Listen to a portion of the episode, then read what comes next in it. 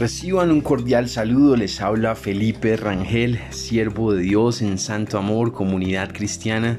Es para mí un deleite poder acompañarlos en este espacio caminando con Papá Dios, un espacio para la fe, un espacio para el amor, un espacio para cultivar nuestra relación con Dios como papá por medio de la fe en Jesús y el poder del Espíritu Santo de Dios quiero eh, hablarles hoy un poco acerca de cuando se cierra una puerta. En la Biblia hay una historia en Hechos 16 donde Pablo está en uno de sus viajes misioneros, él se encuentra por lo que hoy es Turquía y, él pues eh, va buscando a dónde ir a, hacer la obra, a, hacer discípulos, a predicar, a fundar la iglesia, a hacer la obra de Dios. Y en dos oportunidades el Espíritu Santo le impidió. En una le impidió ir a Asia, la provincia de Asia. En, ese, en esa época la provincia de Asia romana era lo que hoy es Turquía. Entonces, en ese sentido, eh, pues digamos que Dios le cerró la puerta para ir a la provincia de Asia, pero más adelante le da una visión y le dice, le da la visión de un hombre macedonio que le dice, ven y ayúdanos. Macedonia quedaba al otro lado de Turquía, es decir, hacia Europa. Eh, y, entonces, eh, en ese sentido, eh, Pablo tenía que cruzar lo que hoy es Estambul, el estrecho del Bósforo, que une el Mar Negro con el Mar del Mármara, y pasar hacia, hacia Macedonia. Y, bueno, allí funda una de las iglesias que él inició, que es la iglesia de Filipos, eh, a, cual, a, la cual le, le, dedica la carta de los filipenses. Entonces, eh, pues digamos que Dios cierra a veces unas puertas o, una puerta y abre otras que son las que Él tiene para nuestras vidas. Eh, en este caso, al cerrarle ciertas puertas, quizás lo libró de peligros, quién sabe de qué habrá librado al apóstol, pero también eh, Dios abre la puerta para que eh, Lidia, una mujer de Macedonia abriera su corazón a Jesús, abriera su hogar a Jesús y allí empezara la, la obra en la ciudad de Filipos. Entonces, cuando Dios cierra una puerta, abre otras que pueden ser mejores, eh, mayores o que son más bien mejores porque son las que Dios tiene para nuestras vidas. Entonces, hay una parte que dice en Apocalipsis 3.7, hay algo que es muy interesante. Dice allí eh, lo siguiente, dice Apocalipsis 3.7, escribe al ángel de la iglesia de Filadelfia esto dice el santo, el verdadero, el que tiene la llave de David, el que abre y nadie puede cerrar, el que cierra y nadie puede abrir. El que abre y nadie puede cerrar, el que cierra y nadie puede abrir.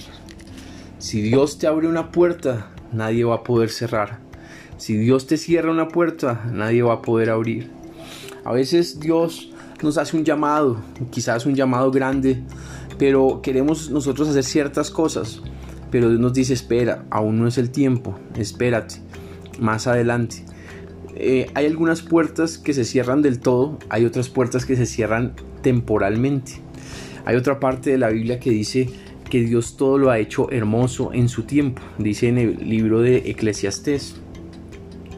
Entonces, todo en el momento de Dios, todo a la manera de Dios es maravilloso. Por lo tanto, nosotros tenemos que dejarnos guiar por el Espíritu, dejarnos orientar por el Espíritu. Si el Espíritu, si Dios nos abre una puerta, ir por esa puerta y hacer lo mejor que podamos para, para Dios en su fuerza y en su poder. Si Dios nos cierra una puerta, eh, no intentemos empujarla, entendamos que Dios la ha cerrado y más bien vayamos hacia la que Dios nos ha abierto. Como Pablo, como les decía, Pablo se le cerraron unas puertas, pero Dios le abrió la puerta de Macedonia. Entonces, Dios es hábil para guiarnos y dirigirnos en sus caminos, en sus propósitos y en sus obras. Dios es absolutamente soberano. Dios no se le escapa nada. Él cada detalle lo puede ir eh, cuadrando, puliendo conforme a su buen plan para nuestras vidas. Así que no temas que tus manos, tu vida está en las manos de Dios. Y si una puerta se te ha cerrado, eh, confía en Dios, sigue orando, sigue buscando y deja que Él te muestre cuál es la puerta que se va a abrir delante de ti. Esa puerta que Él abre y nadie puede cerrar. Padre, te damos gracias por tu amor, te damos gracias porque tú eres bueno. Te pedimos, Padre, que abras esa puerta que nadie puede cerrar delante de nosotros y nos ayudes a ir eh, por ella, hacia ella, en el nombre de Jesús.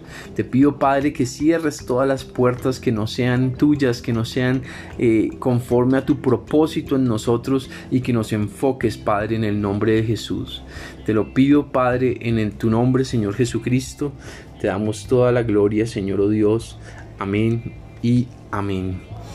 Bueno, quiero invitarlos para que nos acompañen hoy martes de 6 a 7 por Google Meet en la oración por las naciones, por la tierra, por nuestros motivos personales, por los motivos que tengamos eh, de oración.